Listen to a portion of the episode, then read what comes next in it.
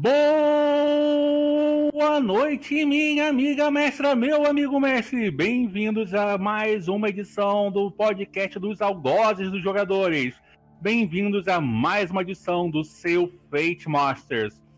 E eu sou o velho leite Rafael Meyer, estou contando com Bom dia, boa tarde, boa noite, galera. Eis Fábio Costa, o seu Mr. Mickey, diretamente de São Bernardo do Campo. E hoje a gente vai ter um pouco de pauta livre, que é bom para depois de tanto analisa, tanta coisa para debater, é bom ter um pouco, uma coisa um pouco mais descontraída para variar, né, gente? E além de todos esses senhores, Caros espectadores, vocês contam também com Cicerone e Luiz Cavalheiro para guiá-los, como sempre, pelos abismos da loucura, desta vez numa pauta mais reflexiva. Portanto, o momento de colocarmos os espelhos e os abismos para encontrarmos as coisas interessantes dentro de nós. Creepy. Creepy.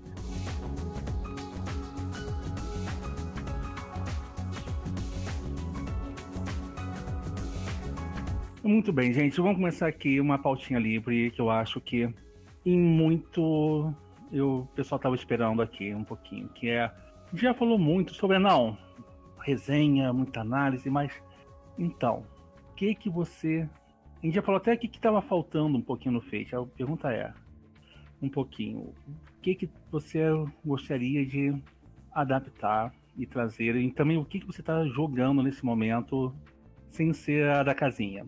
Bom, vamos lá, né, gente? Primeira coisa, vamos vamos falar um pouco também antes da gente falar sobre adaptação, falar o que que a gente pensa que o que que leva a gente a querer adaptar as coisas. Bora então. Válido.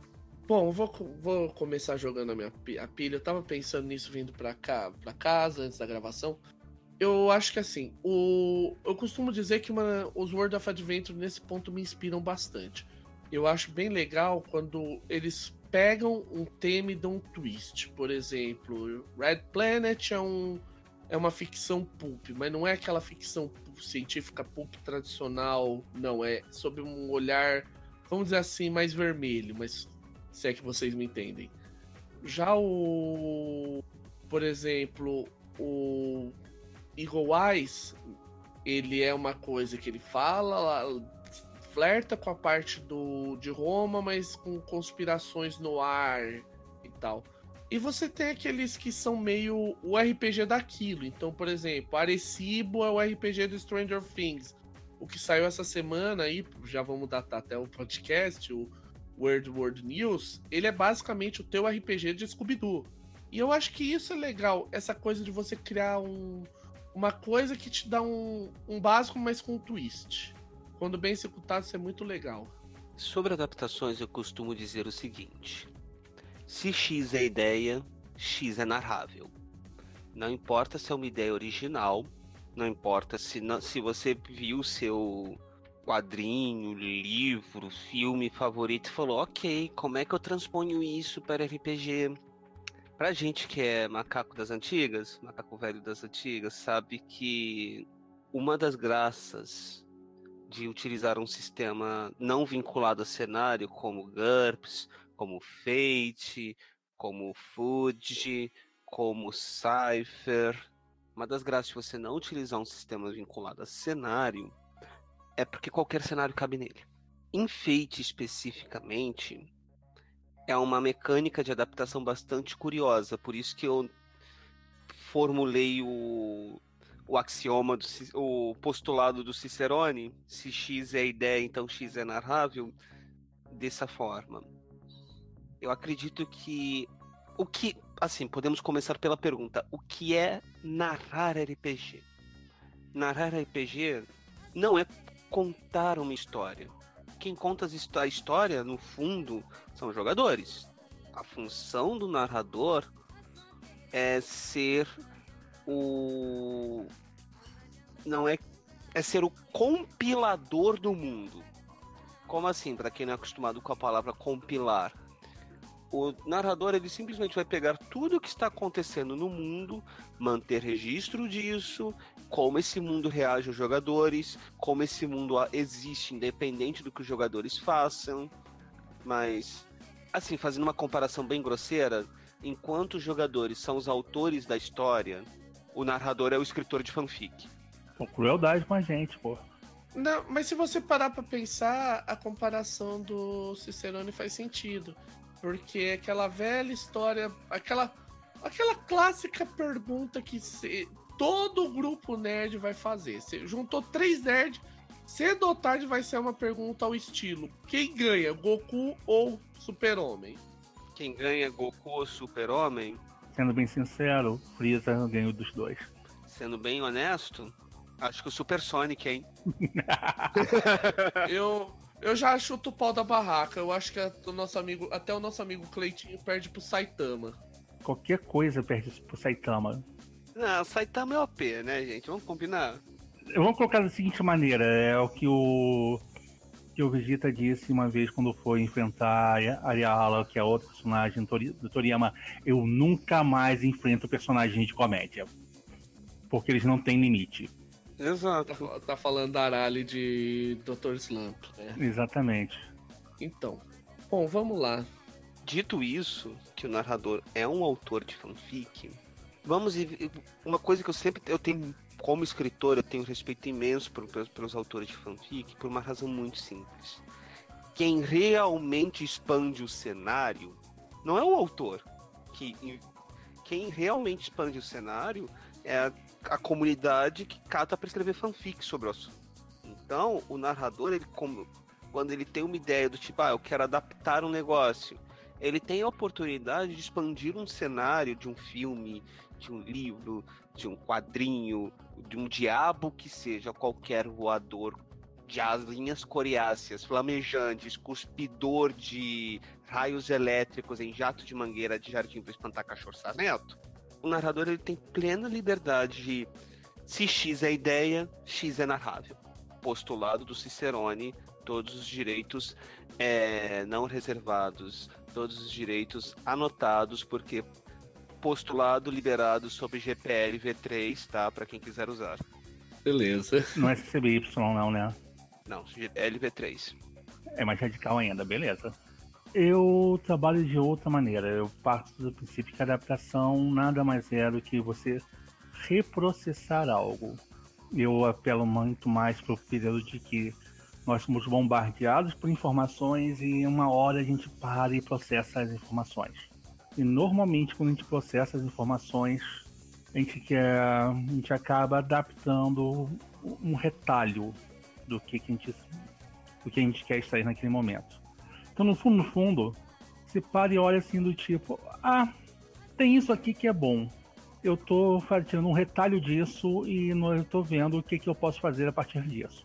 Eu acho mais, mais honesto nesse ponto. Eu acho isso interessante porque tava me lembrando agora, até com. Todo mundo sabe que é o Earn the Cape é meu queridinho e tudo mais, a gente teve no playtest.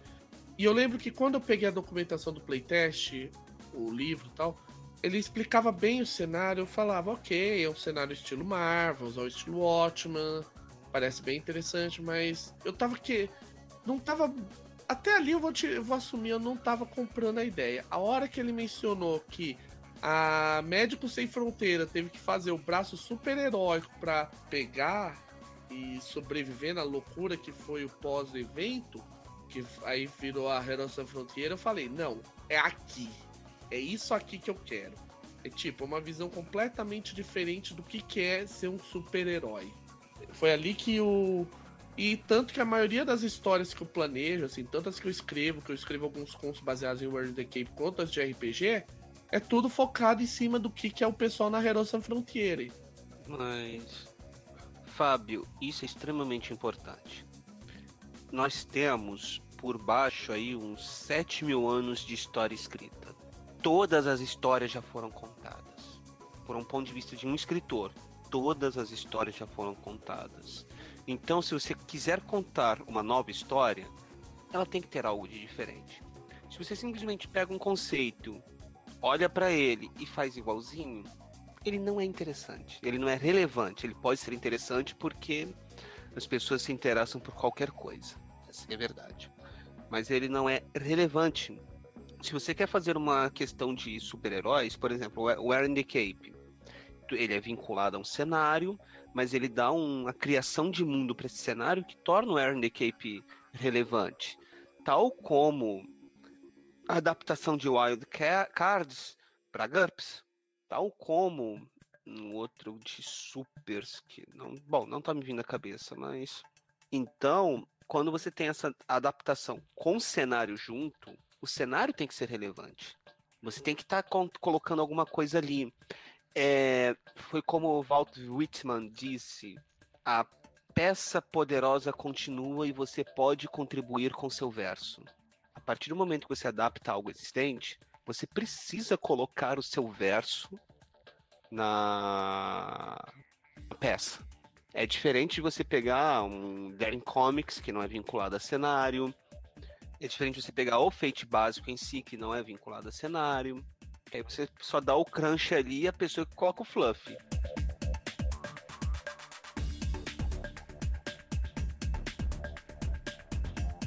Bom, então, agora que a gente já comentou bastante, né? Bora falar o que, que a gente tava, cada um adaptaria se tivesse mais tempo, assim, as ideias que a gente tem aí para de repente desengavetar. Ah, eu tenho pencas, porque dos três aqui, eu, quem fuxica mais os outros sistemas sou eu. E do tipo. E eu vejo muitas vezes que tem muito sistema por aí que, meu Deus do céu, Maria, Jesus Maria José, que regra ruim, mas com um cenário tão bom. Shadowrun gay? Ou você. Eu vou ter que precisar usar um chapéu de papel de alumínio, é isso? Porque eu iria falar de Shadowrun. Cara, e Shadowrun não é nem o fundo do buraco, tem coisa pior.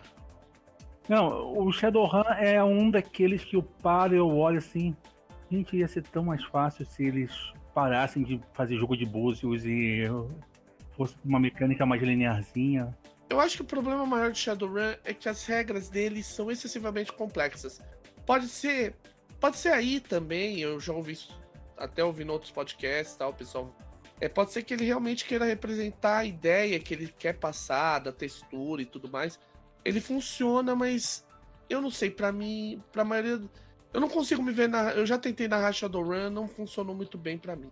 Tem um problema sério com Shadowrun que Shadowrun e o Velho Mundo das Trevas para mim é a mesma coisa. Shadowrun e o quê? O Velho Mundo das Trevas.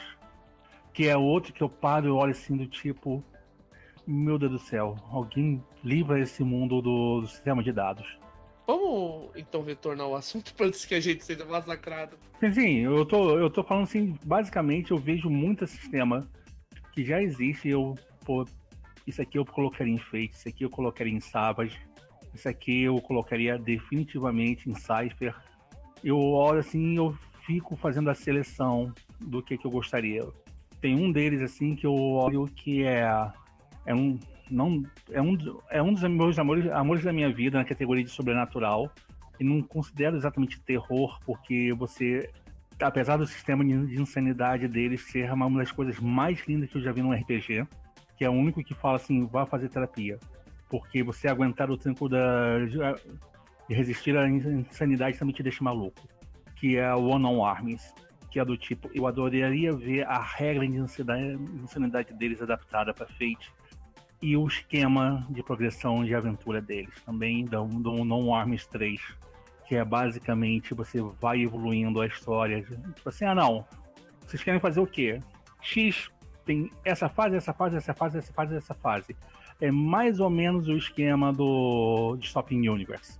Só que você vai evoluindo. Eu queria, adoraria ver isso adaptado, mas tempo, paciência e ponta de dedo são coisas eh, bem limitadas. Olha, eu não vou esconder que um dos meus projetos de adaptação em andamento, mas assim, agora também está num in halt por conta da iminência da nova edição do sistema, Fading Suns. Ah, coisa linda. Porque o VPS é pavoroso como sistema. O sistema básico é ruim, o mundo é maravilhoso. A adaptação para D20 conseguiu ser pior que o sistema básico. Sim. E eu só vou falar de um aviso. Domine do meu coração, por favor, dá a notícia. Quem do seu coração? Domi. A Domi daqui da Dungeon Geek, porque eles estão São eles que têm o direito pro Brasil. É. Ah, sim, sim, sim, sim. Além de Fading Suns, um que eu gostaria de adaptar, porque eu não sinto que cabe exatamente no Uprising, é justamente o Nós do Zamiatin. É algo que já tá no meu processo de adaptação. Eu só não sei se vai ser mentalmente. O, o jogo final vai ser mentalmente saudável. É, entra na lista dos perigosos à primeira vista, né? É, exato. E uma terceira adaptação na qual eu decidi, estou decidindo se vou fazer ou não. Cá no Rio de Janeiro, nós temos no submundo. Um dos submundos do Rio de Janeiro é um lugar popularmente conhecido como Rua Ceará. Bom, ilumine a reduto de casas de entretenimento distinto, motoclubes e bares. Pé suja seria muita bondade. A melhor definição que a Rua Ceará é pegue tudo que é de cena alternativa. Pegou a cena alternativa, coloca na decadência. Colocou na decadência, agora você coloca a malandragem do Rio de Janeiro e todo o ambiente saudável, que coloca aspas enormes em saudável, do, do ambiente boêmio do Rio. Mas por que, que me deu vontade de adaptar isso? Porque eu não sei porque eu acredito que isso funcionaria tão bem como uma metrópole global cyberpunk. Do jeito que você tá falando, parece funcionar. para mim também parece funcionar muito bem. Eu colocaria, eu adaptaria isso direto para interface zero. Porque interface zero, o Brasil já é uma república teocrática evangélica. É uma ideia. Eu, quando eu tava pensando nas adaptações minhas, eu pensei assim, a minha influência, não, por incrível que pareça, eu não sou muito de adaptar cenários de outros RPGs. Por que isso? Eu acho que algumas vezes quando você é, mexe nisso, você começa a mexer em vespeiro. Você começa a mexer principalmente o pessoal que é mais tradicionalista de cada RPG. E aí não interessa se a, a qualidade das regras ou não, porque isso aí vai ter quem goste. Você mexe com o vespeiro de ah, mas você tá esquecendo, você perdeu a textura, tal, assim assim assado, de tal e tal coisa. Por isso que eu não eu não sou muito de pensar em adaptações de cenários de RPG. Por outro lado, eu gosto muito de utilizar como ideia coisas mesmo da cultura pop que eu tenha lido eu tenho a minha on-hold, né? Isso aí é uma coisa que muita gente sabe que eu tenho a minha famosa. O meu destino, o meu destino de Perry Rodden, que tá. Esperamos por isso. Isso aí tem a grande vantagem que parece que o pessoal da, do licenciamento lá da Alemanha tá um pouquinho mais maleável com material, fan, fan material, então não vai ser tão problemático isso no futuro. Mas o meu maior problema é que, tipo, vocês têm que lembrar, é, crianças que não conhecem Perry Rodden, nós estamos falando do equivalente literário de Doctor Who, ou seja, tem muito material. E eles têm um pequeno problema. Aqui em português tá agora chegando perto dos 600. Na Alemanha, ele já tá pra chegar nos 3 mil. Mas que isso, pouca coisa. É, e eu tô falando isso só da série básica de Perry Rodan. Não tô contando spin-offs como Lemúria, Atlan, Perry Rodan New. Mas eu quero voltar e pelo menos ir para alguns arcos que são mais interessantes, tipo o arco dos Senhores da Galáxia, o arco da de Andrômeda, o arco dos, dos Capins, que são. que dizem que são arcos muito bons dentro de Perry Rodan. Pode bis alguém? e dizem que, e realmente, pelo que eu li, são realmente muito interessantes. Outra, e essa é uma mais recente que eu não tenho nada, mas exceto a ideia, uma coisa que as pessoas vão achar muito estranha é. Eu tava relendo esses dias atrás Guerreiras Mágicas Rayger. Clássico. Mas aí eu tava pensando, por quê? O mangá, para quem não conhece, então, e eu não vou me preocupar em dar spoiler, porque essa bagaça é de. é do final do, é do início da década de 90. Então, por favor, se você não leu, é provavelmente você tem problemas. Que isso? Que isso? Cadê o amor? Cara, eu não li, então. Ops. Mas eu não ligo para spoilers. Então, o que acontece? O primeiro arco de Guerreiras Mágicas, elas descobrem todo o mistério envolvendo o tal do Pilar de Zephyr. Por que, que elas foram chamadas para Zephyr. Aí no segundo arco, que é o, eles chamam de Rayarth 2, eles descobrem que Rayarth por algum motivo tá decadente e tal, e que existe uma necessidade do pilar. Só que o que acontece? Nessa, uma delas, a Lúcia, ela se, a Lúcia, o Ricardo em, em japonês, ela se torna o pilar. Ela vence lá todo o, todo o lance lá das provações e tal, e, e fala, ah, o, você agora é o novo pilar. Ela, ah, eu tenho um ela, ah, isso quer dizer que eu tenho um desejo, né? É ela, mas sim, tudo bem, eu quero que o sistema do pilar seja extinto. Ninguém mais. Porque a ideia por trás do pilar era todas as pessoas. É, tinha uma única pessoa que tinha que se preocupar com toda a felicidade, toda a paz no, em Zephyr. E do nada.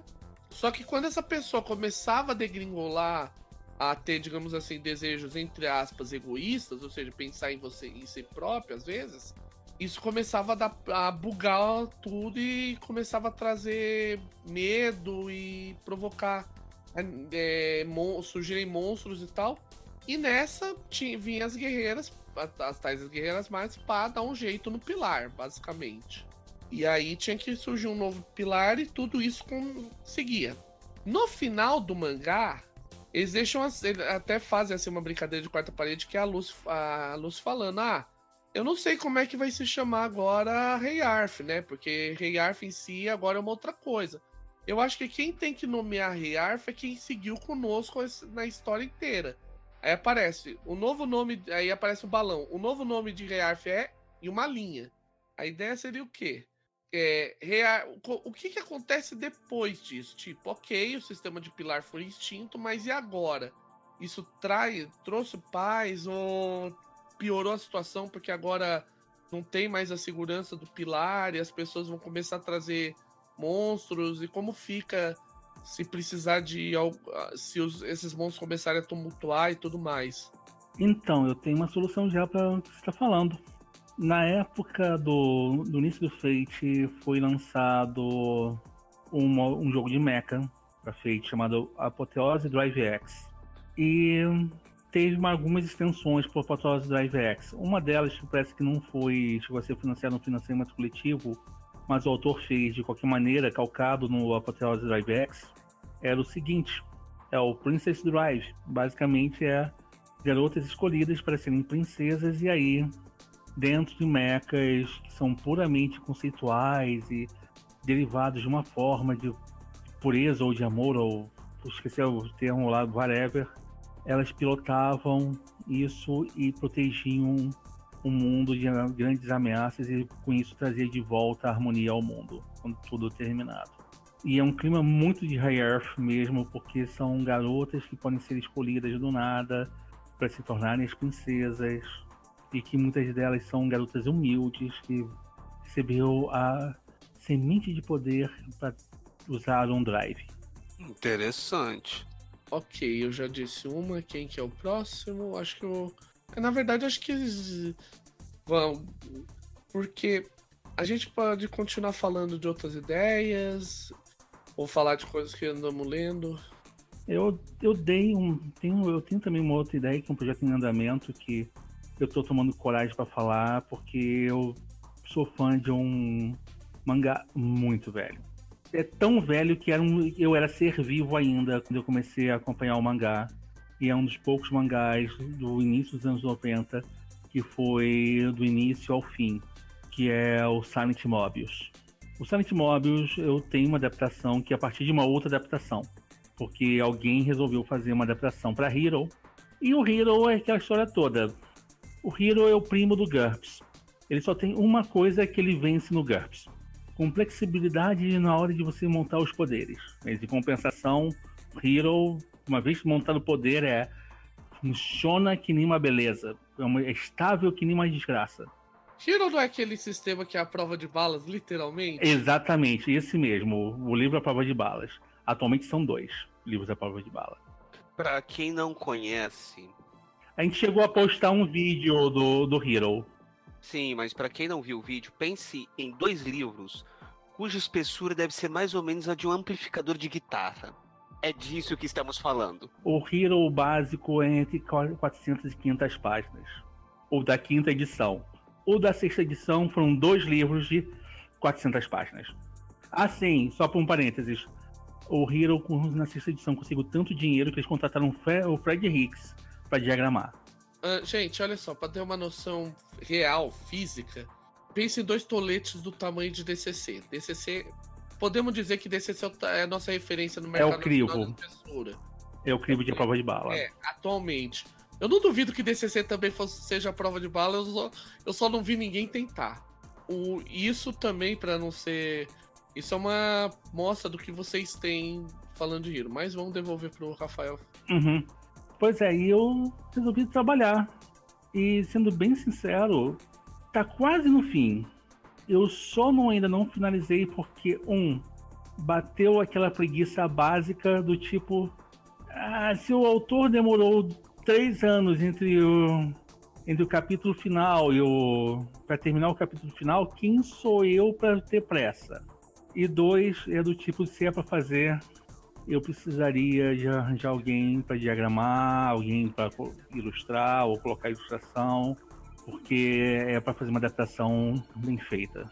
Porque eu estou usando regra de que eu saquei de metade do World of Adventure e algumas regras que eu saquei do ferramentas de sistema. Eu acho que quase todas as ferramentas de sistema. E agora eu estou colocando também o de terror no meio.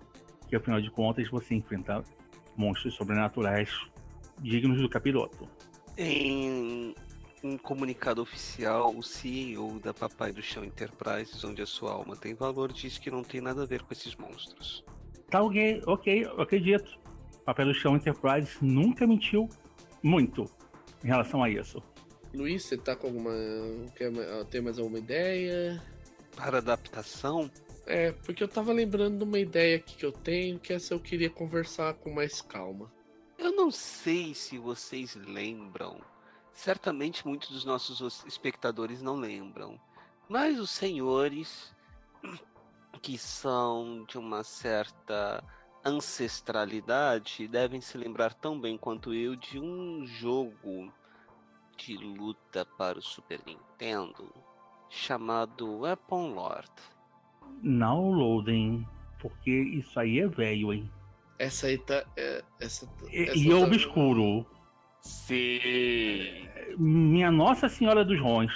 Ele tem o mérito de ter sido o último cartucho a ser lançado para Super Nintendo um jogo de luta que tem um cenário bastante interessante, tem um motivo, tem um plot muito bem escrito e dá para prescindir das lutas se você conseguir trabalhar a adaptação direito. É, porque agora a gente tem o lançamento do Canio lá do Thiago Rosa, que é o paraíso para esse tipo de jogo. Exato. Você já terminou, Luiz? Outra coisa que eu adaptaria é uma adaptação que eu prometi já alguns episódios atrás e preciso fazer. É o nosso, é o nosso congresso para mestres de Undar. Ah, isso não é adaptação, isso aí é desenvolvimento de cenário. Do jeito que Undar é popular no Brasil, eu imagino que daqui a pouco o Fred tá olhando pra gente do tipo, então dá para expandir e lançar o Undar como suplemento, que nem o Secret, Secret of the Cats e o e o resto. Uhum. A ideia que eu tive, que eu tava querendo falar, é assim. Eu tava pensando numa ideia meio maluca que é. É um pouco pega, pega, tentando pegar uma ideia de apocalipse zumbi, mas tentando jogar um pouquinho diferente dele, do padrão do apocalipse zumbi. A premissa seria o quê? Mesma Tudo começa da mesma, do mesmo jeito. A pessoa começa sendo mordida e por aí afora, brains, os mortos se levantam do túmulo, apocalipse, blá blá blá. O plot twist começa a se, é, começa a se perceber que alguns zumbis começam a ficar inteligentes. Até aí parece nada demais, certo? É, tudo bem, tá tudo nos conforme. O detalhe é como eles ficam inteligentes. Eles começam a, digamos assim, pegar pessoas. Quando eles, eles começam a ficar cada vez mais inteligentes, conforme eles devoram pessoas que lembrem de alguma forma uma coisa que eles deixaram no passado. Tipo, alguma coisa que ficou para trás, alguma um desejo de vingança, ou até mesmo ironicamente alguém que eles gostariam de ter protegido e não conseguiram. A ideia, no fim das contas, e aí que a coisa ficaria interessante, é o quê? Literalmente só teria uma forma de você, digamos assim, banir o zumbi. É você resolvendo a treta que ele deixou para trás, a mais importante. Ah, isso eu acho legal. Só que. E o detalhe é, não dá para resolver na porrada, porque a maioria das coisas seria o quê? Ah, eu me matei porque o cara roubou minha, minha esposa, ou então eu descobri que o meu chefe vendia é, vendia segredos para a máfia e ele me, e a máfia me matou. Então você teria poderia ter uma coisa com um pouco de até dependendo do caso, até partindo pro estilo Phoenix Rife, dependendo do caso. Cara, eu vou te falar. Interessante, você tá decompondo. Tem um filme que tem uma premissa parecida que é o Warm Bodies, esqueci o nome dele em português. Que basicamente os zumbis são pessoas que esqueceram de algo importante, eles são vazios e eles não fazem nada. E quando você começa a dar atenção, fazer os zumbis interagirem, romperem as suas barreiras pessoais, eles voltam a ser pessoas produtivas. Sabe o que, que eu pensei na verdade quando o Fábio começou a descrever?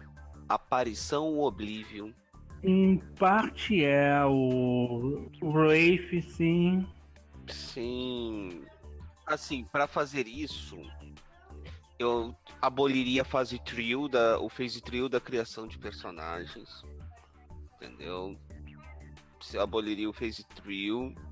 Calma aí, só que tem um. Uh, desculpa, deixa eu só interromper, porque assim, apesar da gente ter referência do Wraith, a ideia não é você jogar com a pessoa lá, o zumbi ou a aparição. Não, você joga com um grupo de personagens que tem como missão resolver isso. É, o.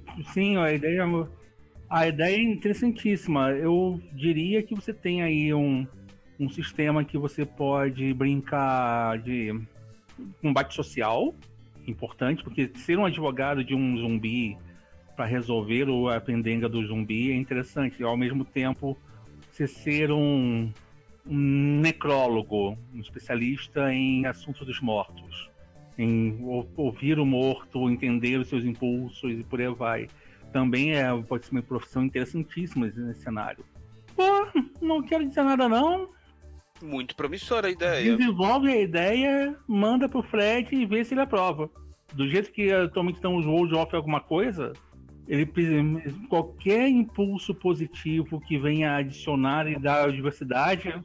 De boa, extremamente promissora. Você trabalha com tudo, é um livro de 50. Cara, você tem um livro de 50 páginas fácil. E é, o pitch é bem diferente do tipo assim, ah não, realmente aconteceu o apocalipse de zumbi, gente, só que é legalmente é resolvível. Tipo assim, os zumbis são resolvíveis, que bom. Acho que, no fim das contas, eu penso assim, é uma aventura, isso não é bem uma adaptação para jogo, mas de aventura mesmo, ainda gostaria de pegar é, algum daqueles pegar bocados, pegar algum daqueles animes bem loucaços tipo Hayori Nero Kosan, que eu acho sensacional. E aquela história, famosa regra, os japoneses tornam tudo moei, tudo fica insano, extremamente insano e moei sem noção, e a escala sobe rapidamente. Eu pegaria, por exemplo, o Darling Franks, por exemplo, que foi uma surpresa para mim que eu tive esse ano. Eu não sei porque eu não. Darling the Franks, a premissa não me agradou. Darling Franks é basicamente romance, questão. É, duelo de gerações e robôs gigantes. Eu achei extremamente interessante. É do tipo que eu pararia para sentar e usar o apoteose do IVX ou então Mecha vs Caju como base. Até porque os, os Franks empeitam kaijus abstratos.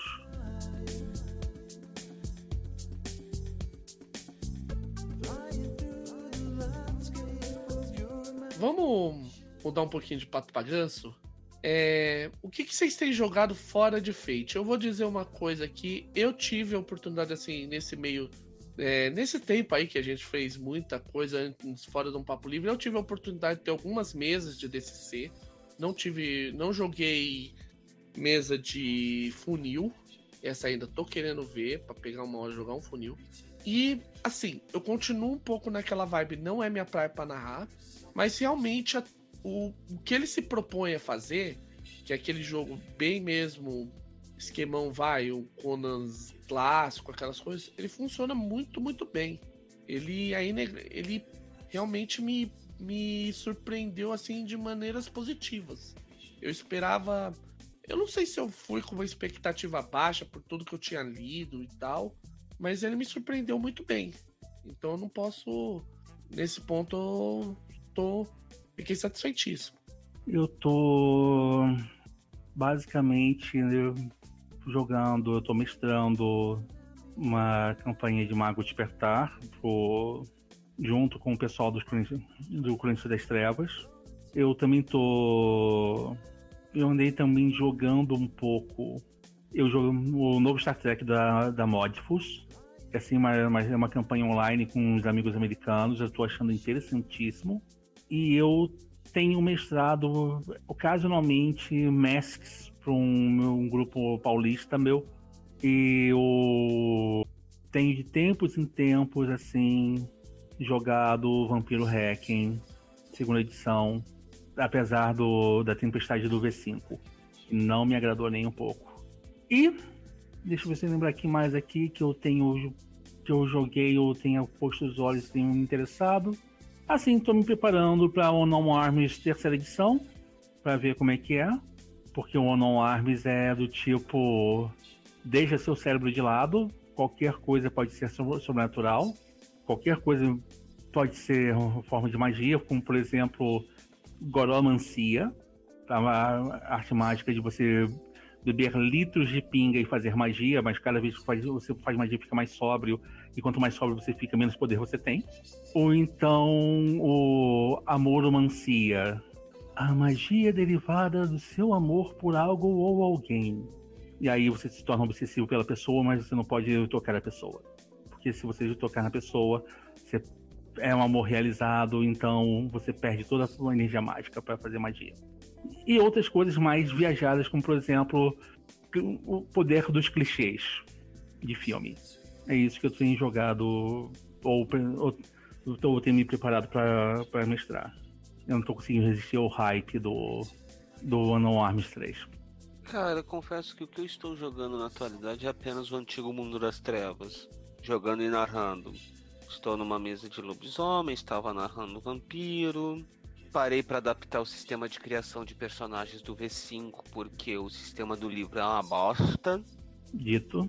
Curioso, eu tenho ouvido algumas pessoas têm assim, eu vou me dizer a verdade, eu não tô muito na hype do mundo das trevas desde que eu me frustrei assim de não ter conseguido participar do financiamento coletivo do Chandling do Chandling V20. O C20. Uhum, o C20. Então, eu dei uma passada de olho no 5. A regra de Hunger me deu uma agradada, mas de resto me pareceu basicamente a mesma coisa de sempre. O que eu não vou dizer que se é bom ou ruim, porque eu não jogo Vampiro, a Máscara, essas coisas faz muito tempo, então é basicamente isso. Então, Fábio, te colocando que a regra de oficial de criação de personagens no V20 tão inspirada no Apocalipse Engine, no sentido de serem valores pré-definidos em muitas coisas, que você não tem. Você perde muito do, da flexibilidade do drama em si, de, da criação de um personagem de, de do mundo das trevas antigo. Aí eu tava, tava sentando para resolver o problema numérico de como converter o sistema de criação a, Sinoide me pareceu muito a distribuição de perícias do, do Fate.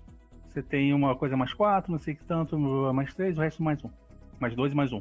Eu, assim, de que eu li recentemente, eu posso falar essas coisas, assim, as expectativas que eu tenho para narrar no futuro. Bem, todo mundo sabe, eu já falei muito, já cansei. É uma coisa que eu falo direto, além de Fate, que é Castelo Falkenstein. Esse eu tô, tipo, me preparando espiritualmente para a hora que eu tiver a mão nos PDFs, devorar a hora que sair os físicos, fazer uma mesa assim, daquelas boas, assim. E eu vou fazer só PDF mesmo, filho. O Falcon, eu vou esperar. Eu não entro no financiamento, eu vou esperar sair a versão física lá e. Então, gente, eu tô comprando tudo. O Falcon me inspira a ser um homem honesto. E aquela velha história, eles estão financiado todos os livros da, da série original e aquela história, dependendo do caso, eles já, também já têm as negociações com a Fat Goblin para de repente trazer os materiais da Fat Goblin que são muito bons. E curiosamente um jogo que eu tenho me uma assim, eu tô na eu preciso reler ele com mais calma para pegar para jogar. É um hack de Apocalipse Engine. Curiosamente, é uma coisa que é de desenhos animados que eu gostei muito, que é o Madcap Screwball Roleplay. Você gostou? Olha, ele me pareceu assim. Eu basicamente assim, tudo quanto é sistema que os caras falam, ah, tem lance de desenho animado, desde que eu comecei com o Tom, eu tenho lido. Já li o Cartooner, o Tunzi. Tá dizendo é você com Cartoon e eu com Supers. É, basicamente isso. É colecionador. Aham. Uhum. E o Madcap, Madcap Screwball, ele me pareceu uma coisa.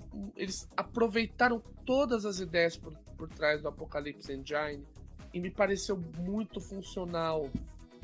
Eu, é, essa é uma coisa que eu preciso realmente assim, é sentar uma hora com mais calma, ler bem tranquilo, escolher uma galera de. escolher umas cobaias e falar, vamos ver qual é a desse, qual é a desse negócio. Eu acho que a minha roupa de, de ratinho branco de laboratório está aí em algum lugar. A roupa de ratinho branco de laboratório. Eu tenho tatuar. Eu acho que eu posso ainda tatuar meu corpo assim. É, eu abro mão dos meus direitos, podem me usar como cobaia humana. Além desses dois, um outro. Esse não é bem um RPG, né? Porque entra naquela coisa que alguns falam do story game. É, mas é, se define como story game, as pessoas que desenvolveram se definem como story game. Esse é um que eu quero também, que é o Good Society. Vamos lá, o que é Good Society? Resumindo rapidamente. É baseado em Jane Austen? Esse mesmo. Ah, eu quero. Esse. Olha, eu vou te dizer, me parece uma coisa linda, assim. Porque ele dá toda a premissa e e depois ainda que eu assisti uma galera lá de fora uma, é, fazendo gameplay, na verdade não assisti bem, assisti, eu fui ouvindo. E, nossa, assim, é, é muito aquela cara mesmo de filme, de, dos livros do Jane, da Jane Austen, aquela coisa. Ah, to, tudo parece tão bonitinho, mas tem aquela, aquele ranço, aquela coisa quase de novela mexicana que me, eu achei assim, cara. Eu entrei no financiamento meio só para ver qual é a do negócio, o jogo ele é me pareceu bem consistente no geral. E, de, e eu vi o gameplay e falei, não, isso eu ainda preciso chegar. E esse é assim, pegar uma galera que curte esse lance, ou lance vitoriano, ou Jane Austen, enfim, sentar e falar, é, a gente vai jogar isso. Já falei que a roupinha branca de ratinho de laboratório tá aqui em algum lugar. Meu nobre senhor, eu, eu jamais declinaria um convite. Obviamente. Pode ter certeza, meus caros, meus caros amigos, que isso está, estarão devidamente convidados. Ficaria muito grato. Precisaríamos também, de repente, em gravar isso, afinal de contas. Guardar para a posteridade e influenciar os outros nobres cavaleiros a expandir seus horizontes. Óbvio. Ah, ah isso vem no automático falou de Fox, falou disso, o português já, já fica certinho. Já empola. Eu sei como é isso. É, o, vem o impulso. Desculpa, gente. Eu sei como é isso. Eu lembro dos tempos que eu era vivo ainda. Vira a chave. Assim. Eu acho que é isso. Ah, duas coisas que eu li também, essas eu quero comentar, que são dois de um cara que, assim, é como eu costumo dizer, Igor Moreno e o Passo 280 km por hora, quem que faz mais RPG? Verdade. Eu coloco ainda o Jairo Borges na, na equação, porque eu... só que o Jairo Borges é mais pra feeling game. Os dois que eu ia comentar é o Sanchas, eu acho que é assim que se pronuncia essa bagaça. Então, eu acho que é o Sanchas sim, o... tem, os, tem os arquivos paranormais. Na verdade, eu ia comentar um outro que é o Asas da Vizinhança. O Asas da Vizinhança, assim, é um estilo de jogo. É um jogo fofo, é um jogo poético, mas é aquela história. É um jogo que de repente você vai, você não tá. Você tá querendo, tipo, você viu tanta. o que eu falo, cara. Eu, o, o motivo pelo qual mais detesto, mais não consigo jogar horror, é assim, a, a, vida da gente, se a gente parar pra pensar, já é tão ferrada que não é na hora que eu vou me divertir que eu vou querer me ferrar mais ainda. É, uma visão. Válida, por sinal. Então, por isso que eu gosto desses joguinhos leves do tipo, ok, é, sabe, o good vibes mesmo, ciran, jogo cirandeiro. É de humanas, com cheio de miçanga. É, desse nível. E é um jogo, assim, os dois, tanto Sanchas quanto Asas da Vizinhança, os dois eles são free e eu recomendo muito o pessoal ler, porque as ideias que o Valpassos teve para escrever esses jogos, velho, são coisas assim lindas de game design, lindas de premissa de história. É muito legal você ver o, porque assim, esses é o jogo que vai totalmente assim fora da casinha. Esses são totalmente fora da casinha e esses, esses me parecem muito bons. É, eu li os dois, sensacional a ideia. Esse é assim, eu até tudo correndo bem, eu indo pra World RPG Fest. Esse eu quero dar um jeito, sentar com o Valpatos, você vai botar Sanchas ou as da vizinhança. Vale a pena colocar os links para obtenção desses jogos no... no. No, show notes? É claro que vai estar. Tá. Eu acho que ele está disponível de graça na Dungeonist, né? Uhum, os dois estão disponíveis gratuitos na Dungeonist ou PDF. O Sessions ele tem físico também. Eu sempre recomendo muito o material do Gélio, do Gélio Borges, dos Jogos à la carte. Também está disponível. Ele tem muito material extremamente bem feito, alguns feeling games que vale a pena, que é um gênero bem diferente de RPG ou bem diferente de jogo lúdico, porque eu não sei se encaixa na categoria de RPG puro, se não é um story game também. E ele faz algumas coisas bem feitas, bem e todos jogos pequenos, jogos sucintos e extremamente bem cuidadinhos. Assim, é um outro que eu recomendo muito o pessoal dar uma olhada, porque eu mesmo vejo, assim, muitas vezes flertando com os temas. E eu vejo que cada vez mais o caminho, talvez, não do mercado, mas o caminho da a próxima fronteira de design seja a emoção. Mecânicas e jogos para você usar, ver, para você colocar o coração na mesa. O Fair Leaves mesmo é um daqueles jogos que você pode fazer eh, com esse approach, lidando com nostalgia, por exemplo. Deixe-me pensar, alguém tem mais alguma coisa pra gente? Eu não do meu lado. Eu acredito que em termos de adaptações e jogos atuais, eu acredito que nós já temos matado bem a questão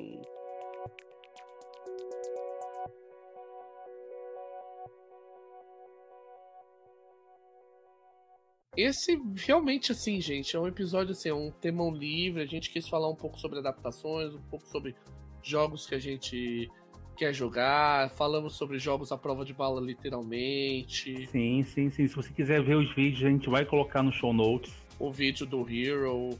Foi mesmo a ideia de a gente falar sobre coisas diferentes, sair um pouco daquele ritmo que a gente tava tendo de fazer adaptação, falar de adaptações, cenários e tal, falar de cenários, reviews e tudo mais, pra gente também ter um, uma coisa mais contraída um pouco. Eu falar um pouquinho da gente. É, de certa forma, falar um pouquinho da gente. Mas, uma coisa é certa, gente. Se você mandar uma sugestão de tema, seja na nossa comunidade, no Google Plus, seja na nossa página no, no, no Facebook, seja por nosso e-mail, a gente vai ler e é bem capaz de a gente discutir e colocar o tema, tá?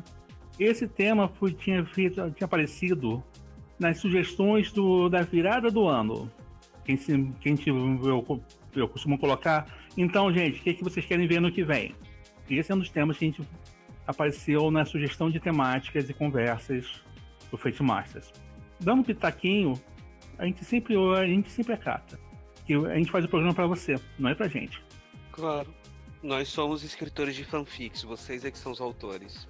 Uhum. Então, gente, né? Aí, para quem quiser, né? Já que o Rafael já falou, vamos lá, né? Recados de sempre. Comunidade Movimento Fate Brasil do Facebook. a página do Fate Masters no Facebook, em facebook.com barra Fate Masters Podcast, e-mail fatemasterspodcast.gmail.com, na comunidade do Google Plus, todos os links vão estar no show notes do episódio. E não se esqueça do Discord. Discord do, do também da gente, tá em bit, é, se eu lembro bem, é bit.li barra Fate Masters Discord. Sem contar que tem o um movimento Fate Brasil também no Discord, que uhum. nós costumamos estar nas duas comunidades. Então, gente, por... vai lá, apareça, postem suas sugestões, suas críticas, porque é para isso que a gente, a gente é o nosso, é esse feedback de vocês que ajuda a gente a, a continuar trabalhando nos podcasts, crescendo. Lembrando aí também, gente, se você por um acaso só ouve no, no celular, não ouve no celular porque fica muito complicado, Google Podcasts, está lá o Fate Masters, então não tem mais desculpa. Agora é só instalar o programa, pesquisar lá. Fate Masters e você vai achar a gente. É isso aí. É, então acho que por hoje é só, né, pessoal? Sim. Lembrando sempre, né, gente? Quanto mais Fate, melhor. Quanto mais Fate, melhor. Quanto mais Fate, melhor. E bom dia, boa tarde, boa noite. Tchau. Bons pesadelos, espectadores.